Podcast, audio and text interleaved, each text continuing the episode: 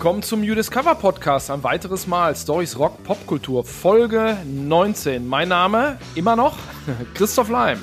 Und ich bin nach wie vor Tobi Wienke und sage herzlich willkommen und danke allen Menschen, die uns in den letzten Tagen und Wochen persönlich angesprochen haben, um äh, zu sagen, dass sie unseren Podcast gut finden. Ist total toll. Jetzt gibt es ja. ja wieder Events, man begegnet Leuten, die sagen einem, ey, toll, was ihr macht. Fühlt sich gut an. Danke dafür. Stimmt allerdings. Äh, danke auch für alle schriftlichen Rückmeldungen. Immer sehr cool. Äh, ähm, ein alter, ein alter Metalhammer-Kollege hat mir kürzlich geschrieben, von dem ich seit Jahren nichts gehört habe, ein Granatenfotograf, und der meinte, ich wollte nur mal kurz sagen, Christoph, wir haben lange gehört, aber deinen Podcast oder euren Podcast höre ich jede Woche. Hat mich ja, sehr gefreut. Da, Danke, Shifty. Podcast at youdiscover-music.de ist die Adresse, an der ihr uns auch Lobhudeleien oder Rechercheaufträge schicken könnt. Wir starten jetzt in Folge 19 und wir haben folgende Themen für euch zusammenbereitet zusammenbereitet. Was ist das für ein Wort? Wir haben folgende Themen, wir haben folgende Themen für euch vorbereitet. Pearl Jam zanken sich mit Ticketmaster. Ein Punkrocker bleibt Hausmeister. Led Zeppelin reisen dekadent. Und Queensryche erzählen spannende Geschichten. Und wir starten ja mit einem Thema, das eigentlich seit Jahrzehnten und immer wieder Thema ist, nämlich Tickets. Und es gab in dieser Woche vor 28 Jahren einen großen Streit im Musikbusiness in den Vereinigten Staaten. Ist nicht direkt David gegen Goliath, äh, eher Goliath gegen einen Giant Goliath. Es geht nämlich um Pearl Jam, die ja eine sehr erfolgreiche Band waren, auch schon vor 28 Jahren, und den Konzertkartenhändler Ticketmaster. Und Pearl Jam waren tatsächlich auf dem Höhepunkt. Das Ganze war am 6.5.94 und da haben sie Klage eingereicht gegen Ticketmaster. Und das ist eine ziemlich krasse und spannende Geschichte, die eigentlich bis in die Jetztzeit hineinreicht. Da schauen wir uns mal an, wo Pearl Jam stehen damals im Februar 94. Da sind, wie wir alle wissen, Grunge und Alternative Rock das große Ding, ganz klar. Ten von Pearl Jam Debüt kam 91, Versus kam 93, beide mega erfolgreich und 94 steht dann Vitology an. So, und natürlich soll es dazu eine Tour geben. Und dazu machen äh, Pearl Jam eine Ansage. Die Tickets sollen nämlich nicht mehr als 20 Dollar kosten. Da gibt's aber ein Problem. Ticketmaster, der große Konzertkartenhändler, der rechnet da ein bisschen anders. Die sind damals Marktführer mit Abstand sogar. Die haben erst drei Jahre vorher einen großen Konkurrenten geschluckt, der hieß Ticketron. Äh, und da sagen manche tatsächlich, die sind mittlerweile ein Monopol. Das sagen unter anderem auch Pearl Jam. Die planen nun eine Sommertour und sagen, Tickets kosten 18,50, 18,50 Dollar und die Gebühren nicht mehr als 1,80. Ne, Ticketmaster widersprechen, nee, geht nicht. Die Gebühren sind mindestens 2 Dollar pro Ticket, um die Kosten zu decken. So, das ist, damit sind äh, die Gesamtkarten äh, teurer als die 20 Dollar, aber wahrscheinlich geht es da nicht nur um ein paar Cent, sondern ne, um das grundsätzliche Recht von diesem Tickethändler, da einfach Gebühren draufzuschlagen, wie sie wollen. So. Und Jam machen da gar nicht lange rum. Die konsultieren eine Anwaltsfirma in Manhattan, vermutlich nicht so eine kleine Klitsche, und reichen sogar, wie Tobi schon sagte, eine Klage ein. 6. Mai 94. Ähm, ne, wollen wir nicht, machen wir nicht, dürfte nicht. So, sagen Pearl Jam. Hauptargument Ticketmaster ist ein Monopol, die haben zu viel Marktmacht, das geht kartellrechtlich gar nicht, dass die jetzt hier machen können, was sie wollen. So, der Chef von Ticketmaster damals, ein Typ namens Fred Rosen, der schießt einfach zurück und sagt, wenn Pearl Jam umsonst spielen wollen, werden wir die Tickets gerne kostenlos verteilen. Also eine Ansage, äh, gibt direkt Streit, ein größerer Konflikt wird daraus, vor allen Dingen in den Medien. Da wird viel drüber geschrieben, im Time Magazine steht sogar was von vom Heiligen Krieg des Rock'n'Roll. Das war damals äh, tatsächlich äh, ein großes Thema, oder? Können wir uns noch erinnern? Ich kann mich nicht so wirklich erinnern. Ich habe das Time Magazine damals einfach nicht gelesen. Da war ich noch zu jung, da war ich eher noch Bravo-Leser. Ähm, aber ähm, so ein bisschen im Hinterkopf weiß ich, dass es da einen Streit gab. Und ähm, ja, ist ja, wenn man so zurückblickt, nichts Neues. Aber wie ging die Story weiter, Christoph? Das stand damals in, äh, auch in Deutschland in den Metal Hammers dieser Welt und so weiter, aber die ganze Sache blieb nicht bei den Zeitschriften. Internet gab es noch nicht so richtig. Und auch nicht bei den Anwaltskanzleien und Gerichtsstuben, denn Pearl Jam haben tatsächlich Konsequenzen gezogen und die haben ihre Sommertour 1994 aus Protest abgesagt. Eine ganze Tour. Muss man sich mal überlegen. War eine Mega-Band, Höhepunkt ihrer Karriere oder ein Höhepunkt. Das gab mit Sicherheit viele enttäuschte Fans, fünf enttäuschte Mucker und ohne Frage eine Menge, Menge äh, Geldverlust für die Band oder Leute, die da gearbeitet haben. Also es war schon ein, ein herber Schritt, die haben es durchgezogen. Und dann wird sogar richtig offiziell. Nämlich ein bisschen später, paar Wochen später, 30. Juni 94, äh, sprechen zwei Jungs von der Band, Stone Gossard, der Klampfer, und Jeff Ament, der, der Basser, vorm US-Kongress, ne, wie Lars Ulrich damals bei Napster, äh, sechs Jahre später. Und da gibt's ein Zitat von Pearl Jam. Wir haben uns bewusst dazu entschieden, all unseren Fans zu ermöglichen, zu unseren Konzerten zu kommen. Außerdem möchten wir nicht dafür verantwortlich sein, dass sich Teenager möglicherweise aus Gruppenzwang dazu genötigt fühlen, mehr Geld für ein Pearl Jam Ticket auszugeben, als sie sich leisten können. Alle Mitglieder der Band erinnern sich daran, wie es ist, wenig Geld zu haben.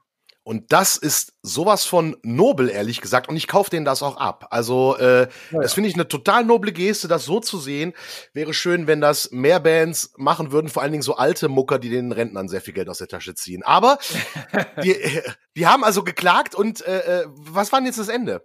Ja, äh, das Ende war dann nicht so schön, ein bisschen blöd. Die Klage wird nämlich abgeschmettert. Ne? Die juristischen hm. Feinheiten, die kenne ich nicht, aber ein Gericht hat festgestellt, nach den Regeln für Monopole und nach dem Kartellrecht ist das nicht verboten. Okay. Kann ich tatsächlich nicht beurteilen. Ich gehe mal davon aus, dass es da, dass es da genaue Bedingungen gibt und so weiter. Bisschen doof. Kurz gesagt, Ticketmaster gewinnen und dürfen ihre Preispolitik betreiben, wie sie betreiben. Und wie vermutet, äh, oder ich vermute mal, da geht es nicht nur um ein paar Cent Gebühren pro Ticket, ist ja quasi nach oben offen. Es geht darum, ob die grundsätzlich das Recht haben, da ähm, äh, Aufschläge zu machen, äh, einfach so oder vielleicht auch nicht einfach so, wie sie wollen. Und vor allem muss, muss man sich mal überlegen, das läppert sich ja auch wie viel, wie viel Tickets gibt's bei einer Pearl Jam Sommertour? Keine Ahnung, 20 mal 10.000 Leute ne, oder 40 mal, da bist du schon äh, bei einer Menge, bei einer Menge Kohle, wenn es mhm. jeweils zwei äh, Dollar sind oder davon ein Dollar hängen bleibt oder so. Ne? Ob die bei den eigentlichen Ticketpreisen womöglich auch noch mitreden, weiß ich ehrlich gesagt nicht so recht. Aber die Geschichte geht weiter. Äh, die nächste Tour steht nämlich an Anfang 95, knapp ein Jahr später. Und da versuchen Pearl Jam Ticketmaster zu boykottieren wir machen das ohne, wir kaufen unsere Tickets anders. Ne? Jetzt, äh, das waren ja Internet-Uhrzeiten, äh, bisschen, bisschen schwierig. Ähm, heutzutage wäre das vielleicht einfacher, aber das geht damals aus einem anderen Grund auch schon nicht so richtig gut, denn die Firma Ticketmaster hat als Marktmacht im Live-Entertainment Exklusivverträge mit Hallen und Stadien schimpfen auch manche Juristen drüber. Äh, da gibt es bestimmt auch Feinheiten, ob die das dürften, könnte auch eine kartellrechtliche Frage sein.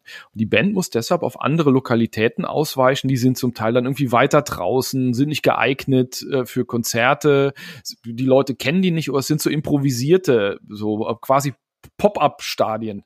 Ja, da gibt es, da gibt es so in, in, in der Pearl Jam Doku, da war irgendwie so eine Szene, ich glaube, auf dem Parkplatz oder so, wirklich mit so einer Bühne. Also sieht so aus, als wenn du und ich, Christoph, sagen würden, ey, wir machen jetzt morgen ein Festival, äh, gucken, ich habe hier noch ein paar Paletten rumstehen und einen Akkuschrauber, bauen wir mal zusammen. So sah das leider aus. Aber ich habe Respekt davor, dass die gesagt haben, so, wir ziehen das jetzt einfach durch. Ja. Auch wenn es dann halt schlechte Venues waren oder halt gar keine Venues. Äh, das ist schon krass.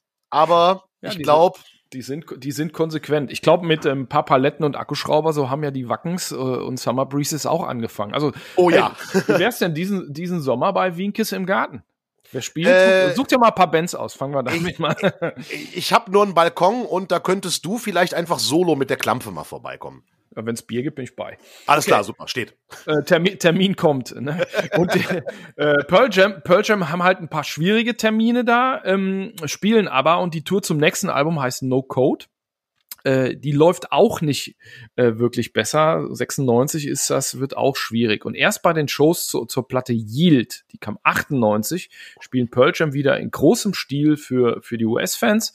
Und zwar in Hallen von und mit Eintrittskarten über Ticketmaster. So, man kann also sagen, der größere Goliath hat gewonnen. Was ich ironisch finde, weil das Wort Yield, der Plattentitel heißt so viel wie nachgeben. Hm. Also Ein Schelm, wer Böses dabei denkt. Ich könnte, ich könnte Pearl Jam zutrauen, dass das kein Zufall ist. Ja, ja ich glaube, ich glaub, da haben sie irgendeinen textlichen Inhalt. Äh, die würden, die würden sich da okay. nicht so bloßstellen. Gute, gute Frage. Kann man auch ein Tässchen Tee äh, leer diskutieren zu. Aber man muss, man muss konstatieren, der größere Goliath hat gewonnen. Nicht nur gerichtlich, äh, sondern auch quasi logistisch oder, oder Markt, marktstrategisch sozusagen. Also Pearl Jam oh. kommen an Ticketmaster nicht vorbei und es gibt noch eine kleine Nachfolgeanekdote, so ein kleinen Fauxpas. 95 soll nämlich Eddie Vedder in der Rock'n'Roll Hall of Fame Neil Young ehren mit so einer Einführungsrede. Und da werden Pearl Jam natürlich eingeladen und am Tisch direkt daneben sitzen die Leute von Ticketmaster. Äh, Eddie, Eddie Vedder amüsiert sich aber und äh, da ist ein Zitat von ihm überliefert. Ähm, ich erwarte gegen Ende des Abends eine Essensschlacht. Foot Fight. Ich empfehle, dass das gehobene Publikum entweder abhaut oder mit einsteigt. Vielleicht sollten wir alle mitmachen, solange sie hier sitzen. mhm, ja, an, die Szene, an die Szene kann ich mich auch erinnern, weil da hat man auch gemerkt, dass Eddie Vedder wirklich angefressen war, dass sie daneben sitzen. Die hat das wirklich, wirklich angenervt. Aber gut, sie haben es halt probiert und ich finde das auch konsequent dann zu sagen, nö, wir machen das jetzt äh, äh, ohne äh, Ticketmaster. Gibt ja auch Bands, die zeigen, dass es ohne so ein großes Ding geht. Gibt ja Bands, die verkaufen ihre Tickets nach wie vor dann äh, selber und, und, und regeln das dann auch selber. Ist nicht ganz einfach, wahrscheinlich weltweit nicht. Ja. Aber äh, kann man ja machen. Aber letztlich diese ganze Diskussion immer wieder um Ticketpreise und so weiter. Ich, man hat das ja oft, ne? Man hört da Body-Ticket-Preise. Es ist so teuer geworden. Und ganz ehrlich, dann kauf's nicht. Ja, klingt, klingt irgendwie hart. Äh, ich, ja. ich muss da immer an einen Satz von Gene Simmons denken, äh, der, der, der zwar Millionen spendet, aber eigentlich nicht als Robin Hood bekannt ist. Der hat mal gesagt, das hat er, das hat er mir mal in einem Interview gesagt, äh, in Köln, hat er gesagt, it's called music business, not music friends. Hat, hat er, er natürlich hat er, recht. Hat er leider recht, aber auf der anderen Seite, auf der anderen Seite, es ist total gut, was Pearl Jam da gemacht haben. Es gibt ja große Bands, die so mächtig sind, dass sie es auch selber machen können. Verkaufen Rammstein ihre Tickets nicht selber? Genau, richtig, das läuft. Wie machen die Hosen Homepage. das oder oder kriegst du dann auch über die offiziellen Anbieter so, aber Hosentickets, die halten da auch eine sehr äh, strikte Preispolitik ein. Äh, äh, weiß nicht, ob die dann an sich selber knapsen, wie auch immer sie es machen. Aber da sind die Tickets auch eigentlich immer recht billig. Was ich halt so, oder recht günstig im Vergleich. Und ähm, jetzt kann man natürlich denken, boah, der hat gerade gesagt, dann geht halt nicht zum Konzert, der ist ja auch Musikjournalist beruhigt euch, Freunde. also, natürlich gibt es Konzerte, die viel zu teuer sind, wo man dann überlegen muss, gönne ich mir das, gönne ich mir das nicht. Was man aber auf keinen Fall, es gibt ja diese VIP-Tickets mittlerweile, wo du dann, keine Ahnung, 500 Euro zahlst, um ganz vorne zu stehen. Und da habe ich Kiss in Essen gesehen, hatte ein normales Stehplatzticket und dieses teurere Ticket war so vorne die ersten 10 Meter. Und da habe ich gedacht, ganz ehrlich, das ist irgendwie ein bisschen gemogelt dafür dann irgendwie einen vierfachen Preis zu zahlen ja, ja, oder dreifachen. Das ist, ne? das ist echt eine, das ist echt eine, eine Rock'n'Roll-Tresendiskussion ohne Ende. Ja. Man darf auch nicht vergessen, dass da vor allem bei so Legacy-Acts, keine Ahnung, den Elton Johns dieser Welt, wer da alles mitverdient, auch Merchpreise, manchmal verlangen die Hallen ja Prozente davon und so weiter. Oder der Headliner sagt der, den Vorbands, ihr müsst die Preise anpassen und so. Die, das Fass wollen wir jetzt nicht aufmachen. Äh, äh, Pearl Jam haben's aufgemacht vor 28 Jahren, haben wir uns da verrechnet? Nee, haben wir nicht. Äh, puh. äh, Pearl Jam haben es aufgemacht äh, und haben auch echt was Gutes gemacht, aber haben, sind leider nicht äh, dagegen, äh, dagegen angekommen. Das war aber eine wichtige Episode im, äh, im Musikgeschäft 1994. Und wenn man. Ah, jetzt muss ich echt husten. Ja, äh, und das Husten, ja, sehr, sehr schön. Sehr schöner Hinweis. Man, man könnte jetzt denken, das wäre gestellt, ist aber nicht gestellt, nee, denn äh. Was macht Christoph bei Husten? Das, was wir machen, denn wir haben einen hervorragenden Partner, genau, für solche Fälle, für Hustenfälle und auch für Heiserkeit oder äh, wenn es einfach mal kratzt im Hals. Und dieser Partner heißt Isla Halspastillen. Die supporten uns und sind auch das Richtige für eure Stimmen, wenn ihr zum Beispiel viel reden müsst als Podcaster oder auch einfach nur Kratzen im Hals loswerden wollt und auf Konzerten und Festivals mitgrölen. Ich glaube, wir dürfen das sagen, Christoph, dass wir gestern auf einem großen Konzert waren und gegrölt haben. Ja. Und danach Isla Halspastille gelutscht und die Stimme klingt am nächsten Tag beim Aufnehmen so, wie sie es jetzt tut. If you have ghosts, you have Halsweh. Aber sowas von, aber jetzt nicht mehr. Also gestern Abend noch Konzert, heute Podcast aufnehmen, Stimme klingt wie geölt. Danke dafür an Isla Halspastillen und das Zeug da drin, isländisch Moos. Das ist das, was hilft und dafür gesorgt hat, dass es jetzt funktioniert. Vielen Dank, Isla Halspastillen, für euren Support. Genau, gibt es auch in mehreren äh, leckeren Sorten. Muss jetzt hier auch mal gesagt werden. Ich, ich hatte Cassis heute Morgen übrigens ich habe äh, ich hab, äh, meinen Vorrat aufgebraucht und habe Oh nein! jetzt gerade jetzt gerade echt gehustet. Ja, alles live hier, Leute, also quasi. Quasi. Aber wie immer gilt, wir hätten ja auch was Vernünftiges lernen können. Mach was Vernünftiges, Kind. Ja, die Offspring sind heute Thema. Das sind zwar Punks, ne? die haben ja diese Neopunk-Welle Anfang der 90er mitbefeuert. Äh, aber wenn man mal ehrlich ist, die haben sich 86 gegründet, da hat keiner dran gedacht, dass sie äh, damit irgendwie reich werden können. Ne? Kein Wunder, dass die vernünftige Jobs hatten. Wir haben schon über Frontman Dexter Holland geredet, äh, Folge 6, ne? der ja äh, promovierter Biologe ist. Und mhm. heute schauen wir mal auf den anderen Klampfer und das ist Noodles. Noodles, genau. Beides übrigens sehr nette Typen. Äh, Habe ich Barock am Ring mal interviewt und da war gerade deren scharfe Soße draußen. Haben sie mir ein Fläschchen geschenkt von der Gringo Bandito Soße. Ähm, vor allen Dingen Noodles, äh, der heißt ja eigentlich Kevin John Wasserman. Also auch Vorfahren durchaus äh, hier aus der Gegend vielleicht. Spitzname Noodles. Weißt du, warum der Noodles heißt, Christoph? Überhaupt keine Ahnung. Tatsächlich, weil der auf der Gitarre so rumnudelt. Und ich weiß Ach. nicht genau, was das ist. Ich bin ja kein Gitarrist, aber der, weil, weil er so gut nudeln kann. Deswegen kommt der Spitzname Nudels. Ah, das kann, ich, das, kann, das kann ich dir erzählen. Das ist auch ja, gerne. ein geflügeltes Wort äh, unter Gitarristen. Oh, machst du einen Nudelladen auf? Oder habe ich mal einen Track sagen hören? Oh, Rob, Rob opens a Noodle Shop. Das ist eigentlich so Gitarren-Solo-Kram. Ah, okay. Und eigentlich bei einer Punkrock-Band hätte ich es nicht erwartet. Der hat, vielleicht hat er immer einfach, äh, wenn er eine Klampfe in der Hand hat, auf jeden Fall immer irgendwas äh, gespielt. Ja, das kann natürlich sein. Und ging allen auf den Sack. Und dann heißt er Noodles. Macht Sinn. Ist auch ein cooler Punk-Spitzname auf jeden Fall. Naja, Noodles jedenfalls. Äh, 85 äh, stößt er zum Vorgänger von Offspring, äh, Manic Substyle. Die hießen, glaube ich, Manic Subsidal. Ja, Manic Subsidal. genau den Fehler habe ich in Folge 6 aber schon gemacht, Christoph. Alles Deswegen klar, ist das in Ordnung. Manic Subsidal. Und angeblich wird Noodles aus einem einzigen Grund in die Band aufgenommen. Und zwar 1985, als Noodles zu Manic Subsidal kommt, sind alle anderen Bandmitglieder erst 20 Jahre alt, Noodles aber schon 22. Und das heißt, Christoph? Er darf saufen in US-Kneipen. Genau, Tada. er darf Alkohol kaufen. Also er äh, soll angeblich in die Band aufgenommen worden sein, weil er dann Alkohol für alle kaufen kann, weil er ja. schon zwei Jahre älter ist. Ja, äh, auch das klingt sehr nach Punkrock. Ähm, und die Offspring, ja, ne, die werkeln dann vor sich hin und 89 erscheint dann das Debütalbum The Offspring, 92 dann das Album Ignition, das sind beides so, ja, lokale Erfolge, die spielen auch so ein paar Shows, aber in einem Interview mit Kerrang hat Noodles gesagt, dass äh, The Offspring zu der Zeit eigentlich mehr eine Teilzeitband waren.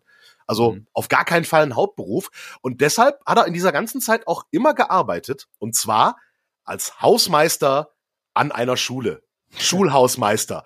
Und ich muss sagen, wenn ich so an meine Schulzeit denke, Schulhausmeister können durchaus coole Typen sein. Ja, ich kann mich äh, vage an, an den Hausmeister an meiner Schule erinnern. Namen habe ich vergessen, aber da ging immer der geflügelte Witz rum, dass der die Bananenmilch, die man bei ihm kaufen konnte, immer wie so ein Croupier rübergeschoben hat. Äh, aber ob die, ob die, ob die Chance auf äh, ob, ob die Chance auf Bananenmilch dann auch 1 zu 32 war wie beim Roulette, weiß ich jetzt nicht mehr. Ja, ja unser, unser Schulhausmeister, der Schusi, der Spitzname, hatte immer einen guten Spruch auf Lager, irgendwie äh, sehr ehrlicher, direkter Typ, also kein Punkrocker, aber äh, netter Typ. Aber ich versuche mir gerade Nudels mit so einem riesen Schlüsselbund an der Hose vorzustellen. Und einem, und einem grauen Kittel. Ja, genau, richtig, richtig, sehr gut. Ach, sehr schön. Wo war ja, der denn, wo war der denn an der Schule? Äh, in Anaheim an der Earl Warren Elementary School. Äh, ist übrigens quasi ums Eck von Disneyland. Habe ich gerade mal geguckt. Äh, äh, auf der Karte sind zehn Minuten mit dem Auto. Also auch gar ganz schlechte Gegend. Also Kaliforn Kalifornien Elementary School ist ja eine, eine Grundschule. Ja, genau, richtig. Ähm, und er war ein sehr loyaler Hausmeister. Mhm. Denn ähm, bei The Offspring ist er auch loyal, da ist er seit 85 auch immer dabei, aber als Hausmeister halt eben auch, denn als die loslegen und der Erfolg sich nicht einstellt, hat Noodles wohl überlegt, äh, den Job hinzuschmeißen. Und zwar den als Gitarrist bei The Offspring. okay. Wahrscheinlich dann halt zugunsten des Hausmeisterjobs, weil äh, den hat er nämlich nicht hingeschmissen, und zwar selbst, als die Band losging. Es kam das Album Smash äh, 94, darauf der Hit Self-Esteem. Ja. Und da war Noodles nach wie vor Hausmeister. Da hat er nach wie vor diesen Hausmeisterjob äh, gemacht und ja, ist halt dann als Hausmeister da geblieben, weil er nämlich seinem Arbeitgeber gesagt hat, Leute, ich mache das Schuljahr auf jeden Fall zu Ende. Und da lief er schon auf MTV, weil Self-Esteem war ja damals ein, ein, ein Riesenhit und äh, Self-Esteem lief bei MTV rauf und runter und natürlich gab es Schüler, äh, die das auch erkannt haben, auch an der Elementary School, die dann nämlich gesagt haben, äh, Mama, du bist doch bei MTV, was rennst du denn hier rum?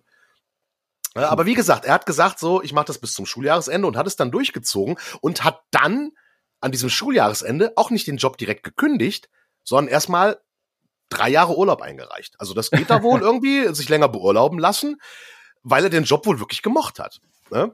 Und ähm, ja, danach ging es halt mit The Offspring weiter und er musste nicht wieder zurück als Hausmeister an diese Elementary School. Aber finde ich cool. Du bleibst halt dann da und ziehst es auch durch. Und das finde ich wirklich sehr fair und loyal. Scheint also wirklich ein cooler Job gewesen zu sein, den er gemocht hat. Also der hat erst gekündigt, als wirklich klar war mit Offspring, das geht schon was. Das ist ja sehr vernünftig, ne? Also das ist wirklich, mach was Vernünftiges, Kind. Ja. ja. Dabei stellt sich die Frage, ist das noch Punkrock, ne? Aber äh auch die Frage, die war schon langweilig, als ich mit 15 in einer Punkband gespielt habe, ey, echt. Natürlich, das ist richtig. Aber ne, das, äh, ich finde es total cool und, und, und spannend und interessant und äh, Nette Jungs Offspring. Letzte Platte war auch ziemlich gut von denen. Stimmt, war eine, war eine ziemliche Überraschung. Oh ja. ja. Wir kommen aber jetzt zu einer Geschichte, die so das Gegenteil von Punkrock ist. Das Gegenteil von Punkrock auch alleine, was die Art und Weise des Reisens angeht. Denn äh, bei Punkrock denke ich gerne an alte Vans, die vielleicht so gerade eben noch die nächsten Kilometer schaffen. Haben wir auch schon öfter über Bands, wenn wir gesprochen haben, über genau diese Gefährte gesprochen, die äh, zusammenbrechen, man kommt nicht zum Gig. Aber in den goldenen Zeiten des Classic Rock da war das ein bisschen anders. Da lebten die Bands ja, wie Könige und haben einfach das Geld so rausgehauen, wie es ging. Und ganz vorne mit dabei war eine der größten Bands damals, nämlich Led Zeppelin. Diese Woche vor 39 Jahren ist die Band zu Natur durch Nordamerika aufgebrochen. Äh, dabei brechen sie mit einem Schwung einige Rekorde und sie reisen auch richtig in Style. Und zwar mit einem sehr legendären Luxusflugzeug. Ich glaube, jeder, der mit Rock'n'Roll zu tun hat, hat sich das schon mal vorgestellt. Ein riesen Luxusflugzeug nur für sich und die eigene Band. Und dieses Klischee haben Led Zeppelin voll und ganz erfüllt. Ja, das war am 4. Mai 1973, als diese, äh, diese äh, Tour losgeht. Äh, für Led Zeppelin die neunte US-Tour oder genau genommen US und Kanada, also Nordamerika. Und da ist gerade die Platte Houses of the Holy rausgekommen. Ne, fünfter Album, wieder ein mega Erfolg, mittlerweile sogar mit einem Diamond Award ausgezeichnet, 10 Millionen verkaufte allein in den USA. Wow. Ja, also Knaller, die haben ja damals richtig abgeräumt, kommen wir noch drauf. Bekannte Songs von der Platte sind zum Beispiel Over the Hills and Far Away, ist nicht die Gary Moore Nummer. Dancing Days, Jamaica, Song Remains the Same, Rain Song, The Ocean, alles Klassiker, ähm, die, wenn man Led Zeppelin äh, hört, auch schon mal gehört hat. Ne? Und die sind unangefochtene Superstars. Ne? Die reisen standesgemäß zuerst in den USA mit so einem Privatflugzeug von Falcon. Ne? Und da fliegen sie jeden Tag zum Auftrittsort. Damit sparen sich Band, Crew und auch die Mitreisenden, die Entourage, den ständigen Wechsel der Hotels. Müssen also nicht immer einen Kulturbeutel wieder einpacken. Wir können längere Zeit in größeren Städten bleiben, meistens so New York, Chicago, Dallas, LA und so weiter. Das machen viele große Bands heutzutage. Metallica sind in Europa öfter mal gebased, so nennt man das in Paris zum Beispiel, habe ich gehört. Ähm, ist jetzt nicht für den für den äh, CO2-Fußabdruck vielleicht Mittel, aber gut, bei Touren muss man damit, glaube ich, auch nicht anfangen. Ganz kurz, gebased heißt, die Band lebt dann quasi für die Europatour in Paris und fliegt dann sternförmig von Paris dann nach genau, Barcelona, da, Köln, wohin auch immer. Das ist, das ist die Base, das machen viele große, große Bands. Ähm, und äh, ja, Led Zeppelin machen das auch. Ne? Zuerst mit so einem Privatflugzeug von der Firma Falcon, so viel sei ich schon mal verraten hier, diese kleine Falcon-Maschine, die sollte nicht lange ausreichen. so, kommen wir aber zu der Tour. Die startet schon direkt mit dem Knaller und zwar in Atlanta, Georgia, vor 50.000 Fans. Ne? Das Konzert äh, äh, in Tampa, Florida, einen Tag später, zieht sogar 55.000 Leute. Ne? Und mhm. damit brechen Led Zeppelin den Rekord für das größte Publikum ever. Den hatten die Beatles 65 im Ski Stadium in New York äh, aufgestellt. Da gibt's äh, Videoaufnahmen von, da hörst du vor lauter Geschrei der Leute gar nichts. Ne? Und Led Zeppelin äh, brechen diesen Rekord in, bei der US-Tour und verdienen zum Beispiel bei diesem Konzert in Tampa 309.000 Dollar, was äh, heute äh, 1,57 Millionen Dollar wären an einem einzigen Abend. Muss ich mal vorstellen. Ich so. gehe kurz weinen. Hätten wir mal was Vernünftiges gemacht. So. Zeppelin, äh, die, die, die räumen auf der Tour halt auf ganzer Linie ab.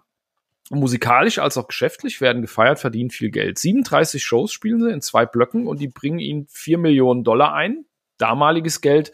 Heute äh, wären das so über 22 Millionen habe ich mal irgendwie ausgerechnet. Wow. Ne? Äh, die Konzertreise, äh, diese ganze, äh, galt deshalb lange Zeit als, Zitat, größte und profitabelste Rock'n'Roll-Tour in der Geschichte der Vereinigten Staaten. So. Äh, und die Fans können sich das auch später angucken, denn bei der Tour wird der Film äh, The Song Remains the Same mitgeschnitten und zwar im, im Sommer, Ende Juli, bei den drei letzten Shows im Madison Square Garden. Ganz berühmte Butze. Ne? Geile Live-Aufnahme eigentlich. Mir persönlich ist das bei aller heißen Liebe zu Led Zeppelin doch ein bisschen zu viel geknörmel oder Genudel. als Songwriter ist, ist Jimmy Page ein Knaller, als äh, Live-Improvisator, ich glaube, das ist jetzt Blasphemie, was ich mache. Äh, ist es, deswegen. Zumindest nein, tu's nicht, tu's nicht, nein, nein! Auch ganz gut. okay. Jedenfalls, die Mucker, die Mucker stehen da an der absoluten Spitze und wissen vor lauter Action selber nicht, wie ihnen geschieht. Robert Plant, der Sänger, hat später mal gesagt, die Geschwindigkeit, mit der alles passiert, ähm, die kreative Spannung in der Luft, die ganze Sache war eine absolute Mixtur aus Adrenalin, Chemikalien und Euphorie. es gab keine Bremse. Wir konnten nicht aufhalten, was da passierte. Wir hatten nicht einmal eine Ahnung, was da passierte. Wir sind nur bei jeder Show weiter vorwärts gestürmt. Also äh, läuft, würde ich mal sagen. Aber ein paar Problemchen gibt's immer, denn dieser Falcon Jet ist äh, Privatflugzeug, auch nett, klar, aber klein. Und deshalb anfällig für Turbulenzen nervt uns ja alle in unseren kleinen äh, Flugzeugen. Wer kennt es nicht? Das Flugzeug ist zu klein, es wackelt zu sehr. Nee, ja, finde ich doof. Ging mir neulich auch so, bin mit dem Ärmel hängen geblieben, war blöd. ja, genau, und dann äh, der Drink verschüttet und so. Ja, eben, was für ne? Quatsch. So, und da gibt's einen Rückflug von San Francisco nach LA, wo die Base ist, äh, am 2. Juni 73. Und da wird die Reisegruppe, weil zu viel Wind ist, wirklich nervös. Und Jimmy Page, äh, John Bonham, das Trommelmonster und der Manager Peter Grant, die fliegen ohnehin nicht gerne. So latente und nicht latente Flugangst. Und deshalb deshalb muss Abhilfe geschaffen werden. Weil die Portokasse eh gut gefüllt ist, äh, chartert dieser Grant, der Manager, kurzerhand eine größere Maschine und nicht irgendeine. So. Und ab da reisen Led Zeppelin im legendären Starship. Das ist eine umgebaute, man könnte sagen, gepimpte Boeing 720. Da können 40 Leute äh, rein auf komfortablen Sesseln, nicht jetzt hier so äh, Stuhlreihen. Äh, der ganze Innenraum gleicht einer luxuriösen Lounge. Es gibt eine Bar, so eine neun Meter lange Couch am, am, am Rand äh, sozusagen, entlang der linken Seite, ein Fernseher und damals äh, war das sündhaft teuer, so ein Videoabspielgerät mit einer Filmbibliothek. Ne, Gab es ja damals nicht. Und an Bord versorgen auch zwei Stewardessen die Reisenden. Die werden beschrieben als Susie, eine attraktive 18-jährige Blondine und Bianca, 22 mit dunkler Haut und einem großartigen Sinn für, für Humor. So. Und mehr noch, weil zu, äh, zu Wein und Weib auch immer Gesang gehört, hat man in das Ding sogar eine Orgel eingebaut in die Bar. Also so ungemein praktisch sollte ja jeder von uns äh, daheim haben. Ja, immer im Wohnzimmer. Das finde ich sehr gut und ey, krass. Also schön. Ich habe Flugangst, ich brauche ein größeres Flugzeug. Andere werden einfach mit dem Cheeseburger betäubt und müssen mitfliegen. Ja, hat das A-Team vier Staffeln lang gemacht. Ey, das ist krass. und äh, die, die, die, die, die, die Maschine ist noch geiler. So am hinteren ja. Ende der Kabine finden sich noch zwei weitere Räume. Ne? Äh, in einem steht eine tiefe Couch, auf dem Boden davor liegen überall Kissen und im anderen Raum gibt's ein Bett mit Decken aus weißem Pelz und eine Dusche. Ein Schelm, wer separé dabei denkt. Ich nehme einfach mal an, dass in den Betten kaum jemand geschlafen hat, zumindest nicht aus, ganz sicher aber bei. So, und, und das äh, außen auf dem Rumpf von dem Ding ganz groß äh, Led Zeppelin steht, äh, versteht sich von selbst, siehe Air Force One. Und äh, ja, es gibt im Internet natürlich Bildergalerien von dem, von dem Inneren. So lässt sich natürlich aushalten. So.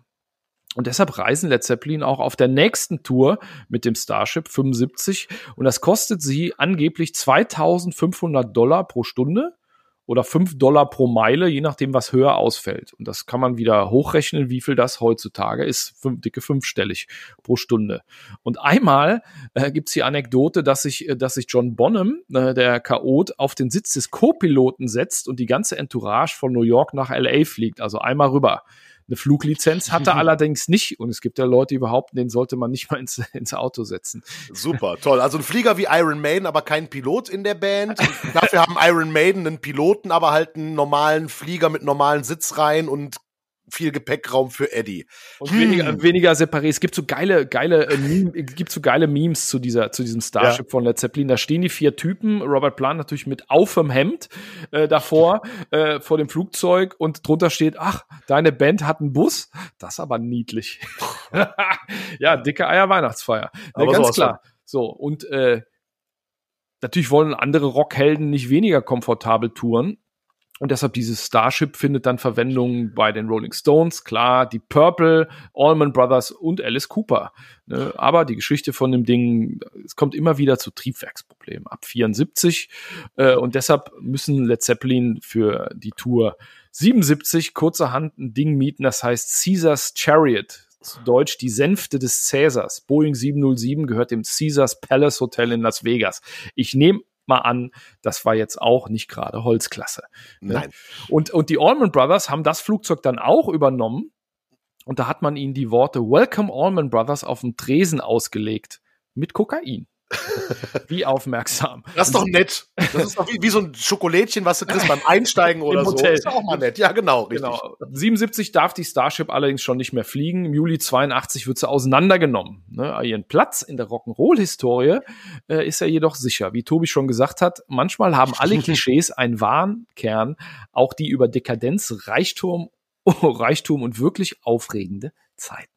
Ja, man, man vergisst ja manchmal bei aller Musikliebhaberei, äh, was für Megastars Led Zeppelin waren. Ja, die sind natürlich so, boah, eine gute Band, bahnbrechend, musikalisch super, aber dass die halt Stadien gefüllt haben, da hat man die gar nicht so vor Augen. Das hat man bei anderen Bands vielleicht, aber bei, bei Led Zeppelin nicht. Und dann reisen die mit diesem riesen Ding durch die Gegend. Also, ich finde das schon eine sehr schöne Nummer. Aber schade, dass es den Flieger nicht mehr gibt. Also der würde sich doch irgendwo in irgendeinem Museum oder so oder Stimmt. bei dir im Vorgarten ganz gut machen, glaube ich. Stimmt, so ein kleines Museum. Ja, ja, also äh, das waren ja auch ein bisschen die goldenen Zeiten des Classic Rock, wie du schon gesagt hast. Die, die haben ein Schweinegeld verdient. Die waren ja. alle nicht mal, nicht mal 30 Spielen vor 55.000 Leuten. Da gibt's auch Fotos.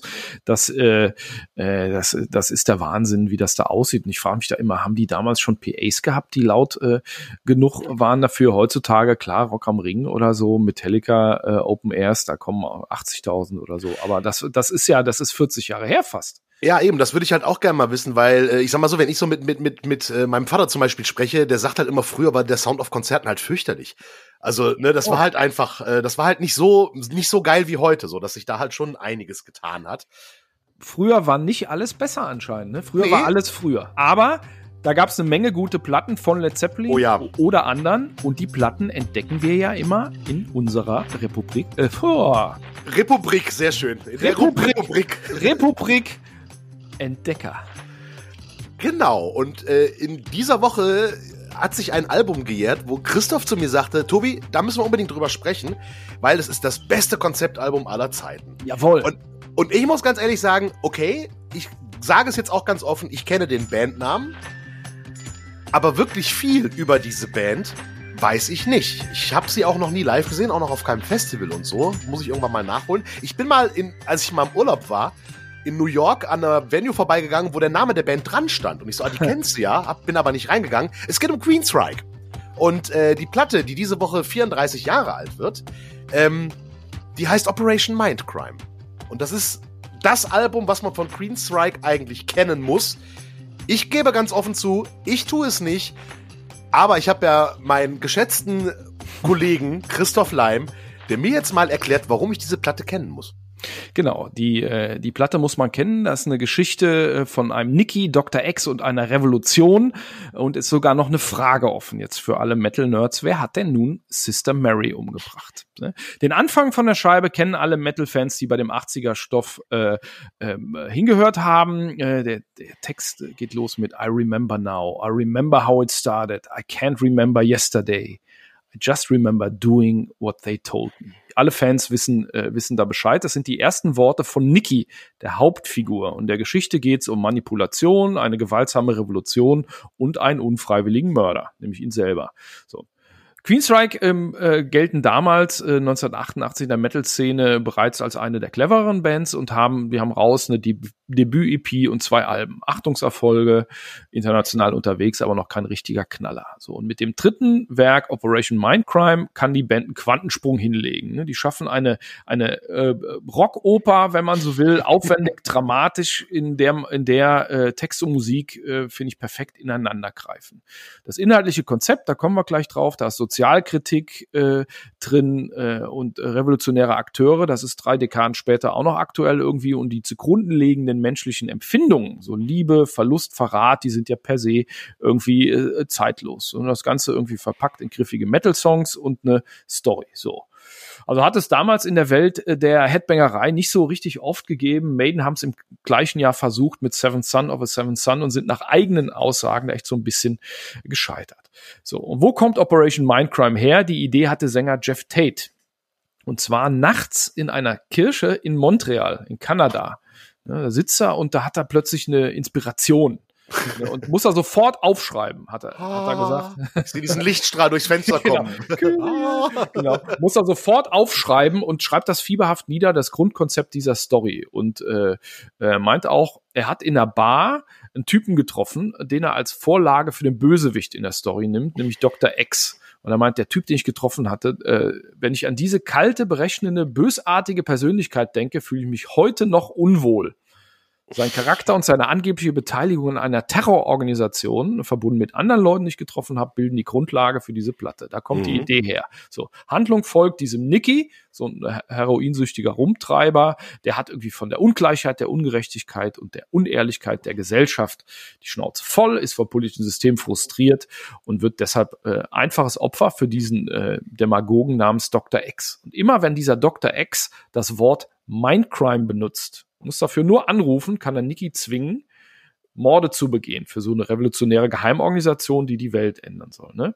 So, Nicky äh, kommt damit nicht klar, kann aber nichts machen und erst die Liebe zu Sister Mary, einer Nonne und ehemaligen Prostituierten, äh, lässt ihn erkennen, dass er da raus muss. Die Frau ist allerdings in den Fängen eines korrupten Priesters namens Father William. So, Nicky will dann aussteigen, das gefällt natürlich Dr. X gar nicht und deshalb befiehlt Dr. X Nicky seine Geliebte umzubringen. Boah. Boah, ne? So, Nicky versucht dann, sich seinem Beherrscher zu widersetzen, befreit Mary außerdem von dem Priester, der äh, ein ziemlicher Kacksack ist. Äh, allerdings findet er seine Geliebte, Geliebte tot in der Kirche und den Rosenkranz um ihren Hals gewickelt. Also lohnt So. sich echt, diese Geschichte zu verfolgen und dies natürlich auch wie geschaffen dafür, mit viel Theatralik auf die Bühne gebracht zu werden. Und jetzt kommt der Nerd-Teil. Ja, Aber jetzt ist nämlich die Frage. Ja, ich frage mich gerade, ja, wer hat sie denn nur umgebracht? Das ist ja voll die traurige, voll das traurige Ende. Ich mag ja Happy Ends bei Musicals. äh, nein, ist ja kein Musical, aber oh, das ist das ist schon bitter. Aber jetzt ist natürlich die Frage, wer hat denn nur Sister Mary umgebracht, wenn es nicht Nikki war? Genau, der, das ist tatsächlich, also jetzt kommt äh, Spoiler-Alarm, ne? Wer die Geschichte von Minecraft nicht kennt, äh, soll ich natürlich ein bisschen schämen, klar. Tu ich, tu ich die ganze Zeit. Es aber jetzt auch egal ist, erzählen wir das jetzt einfach mal. Denn so richtig eindeutig wird das Schicksal von Mary in den Songs von der Platte äh, zunächst gar nicht aufgeklärt. Gibt ja mehrere Möglichkeiten. Hat Nicky sie im Drogenwahn umgebracht, wie ihm aufgetragen wurde? Ne? Telefon klingelt, jemand sagt Mindcrime. Und dann muss er. Hat Dr. X das selber gemacht oder dieser Father William, der die immer auf dem Altar äh, vergewaltigt hat, muss man so sagen. Ne? Äh, der Kacksack. So, und äh, Queenstrike selbst suggerieren im letzten Song, das ist auch einer der bekanntesten und live meistgespielten Songs von Queenstrike, der heißt Eyes of a Stranger. Da äh, suggerieren sie, sie sei mit ihrem Rosenkranz stranguliert worden. Die Worte lauten Rosary wrapped around your throat. Aber eindeutig ist das ja nicht. Das Mysterium bleibt und die Band nutzt das in den folgenden Jahrzehnten immer. Die spielt so ein bisschen damit. So. 89, ein Jahr nach der Veröffentlichung, startet der Musiksender MTV allerdings ein Wettbewerb zur Klärung des Rätsels und sagt, der entscheidende Hinweis ist in einer VHS-Veröffentlichung, die heißt Video Mindcrime mit neun Clips äh, versteckt. Ne? Wir haben damals ne, gab's gab's ja kein Internet, Videos liefen auf MTV oder du kaufst ja VHS-Kassetten. Und da muss man sich schon genau äh, äh, das alles angucken, denn am Ende findet sich die Auflösung. Haben natürlich findige Fans längst irgendwie analysiert bis ins Detail, findet man alles online. Äh, also jetzt Nerd-Alarm finde ich ganz geil. Die Auflösung ist, Dr. X erscheint nach Nickys Weigerung in der Kirche und gibt der knienden Mary eine Waffe. Also Suizid. Korrekt. Okay, wie stellt sich das Ganze musikalisch da auf dem Album? Wie muss ich mir das vorstellen? Ja, also äh, du kennst ja irgendwie klassischen Heavy Metal, so diese Mhm. ganze Iron Maiden, Judas Priest Basis, sehr melodisch äh, bei Queenstrike, äh, dominiert von von von dem Gesang von Jeff Tate, der ist auch so ein so ein Dickinson, also opernhaft und die haben äh, sehr clevere Gitarrenarbeit, sehr viel orche sehr orchestriert, sehr ausgefuchst in Details. Interessanterweise laufen die Songs nicht mal aus dem Ruder, die bleiben meistens bei fünf Minuten, äh, Mhm. bis auf eine Ausnahme. Dazwischen sind dann so kurze Hörspielartige Passagen, Soundeffekte, bisschen Symphonieorchester, akustische Zwischenspiele, also viel Abwechslung. Ich würde echt Ja. sagen, großes Kino. Aber es ist, um deine Frage zu beantworten, melodischer Heavy Metal. Mit ein paar Ohrwürmern, die man dann auch kennt. Eyes of a Stranger, I Don't Believe in Love. Dafür hätten sie fast einen Grammy gekriegt, aber Metallica haben äh, den für One gekriegt in dem Jahr, Revolution Calling und noch ein paar andere Songs. Und das Ganze funktioniert auch ganz gut. Äh, mit Startschwierigkeiten. Am 3. Mai 88, ne, diese Woche vor 34 Jahren, erscheint die Platte, ähm, steigt in den USA auf Platz 50 ein, respektabel, Deutschland Platz 40 und mhm. es dauert noch ein ganzes Jahr, bis Queenstrike da äh, zu Hause eine Goldauszeichnung kriegen können. Und damals hat's, muss man sich mal überlegen, bei der ganzen Konkurrenz im, im Krachmusikbereich ordentlich Platinplatten gehagelt. Also da haben das war eine der Hochzeiten von mhm. Hard Rock und Heavy Metal. Ne? Äh, allerdings, das Video zu Eyes of a Stranger geht ganz gut ab. Die spielen den Support für Metallica auf der Damaged Justice Tour. Große Tour. Metallica erstmal richtig groß. Ne? Und äh, die, die Kritiken sind super. Das Ding wird schnell ein Klassiker. So, und Queensryche haben dann ein neues Album am Start, zwei Jahre später. Empire heißt das. Und äh, während der Tour zu dem Album spielen sie Operation Mindcrime komplett als Konzeptwerk, mhm. live mit Videoinstallation und so weiter. Und damit wird das Album dann tatsächlich zum veritablen Hit und Klassiker und ist meiner Meinung nach immer wieder wert, äh, entdeckt zu werden. Ich bin da seit, seit Dekaden fasziniert von. Und ich bin gerade völlig äh, verwirrt, warum Queensryche so komplett an mir vorbeigegangen ist. Also, ne, die ganzen Metallica, One, die damals den, den Grammy gewonnen haben, das habe ich ja alles mitbekommen und auch die Videos sehen. Aber warum sind Queensryche so völlig an mir vorbeigezogen? Gute, Keine gute, Ahnung. Gute Frage. So Bands, so Bands habe ich auch, die ich irgendwie äh, spät entdeckt habe. Traue ich mich gar nicht zu sagen. Doch, komm, jetzt trau dich auch. Jetzt dann bin ich nicht so alleine. Äh, bei Rush fand ich immer die Sängerin scheiße, aber okay. Äh, äh, äh, der Trommler soll ja auch ganz gut sein. Äh, oh ja. Und lustigerweise, ich fand Foo Fighters immer nett. Aber nie gut. Jetzt, oh, ja, kommt auf die Songs an, aber mittlerweile, jetzt, wo wenn man sich die Gitarrensachen auch mal anguckt, die die ja. da machen, die drei, das ist schon ganz schön clever. Und jetzt, wo die Tragik dazugeschlagen hat, habe ich viel Foo Fighters gehört irgendwie und denke mir, holla, zack, ey.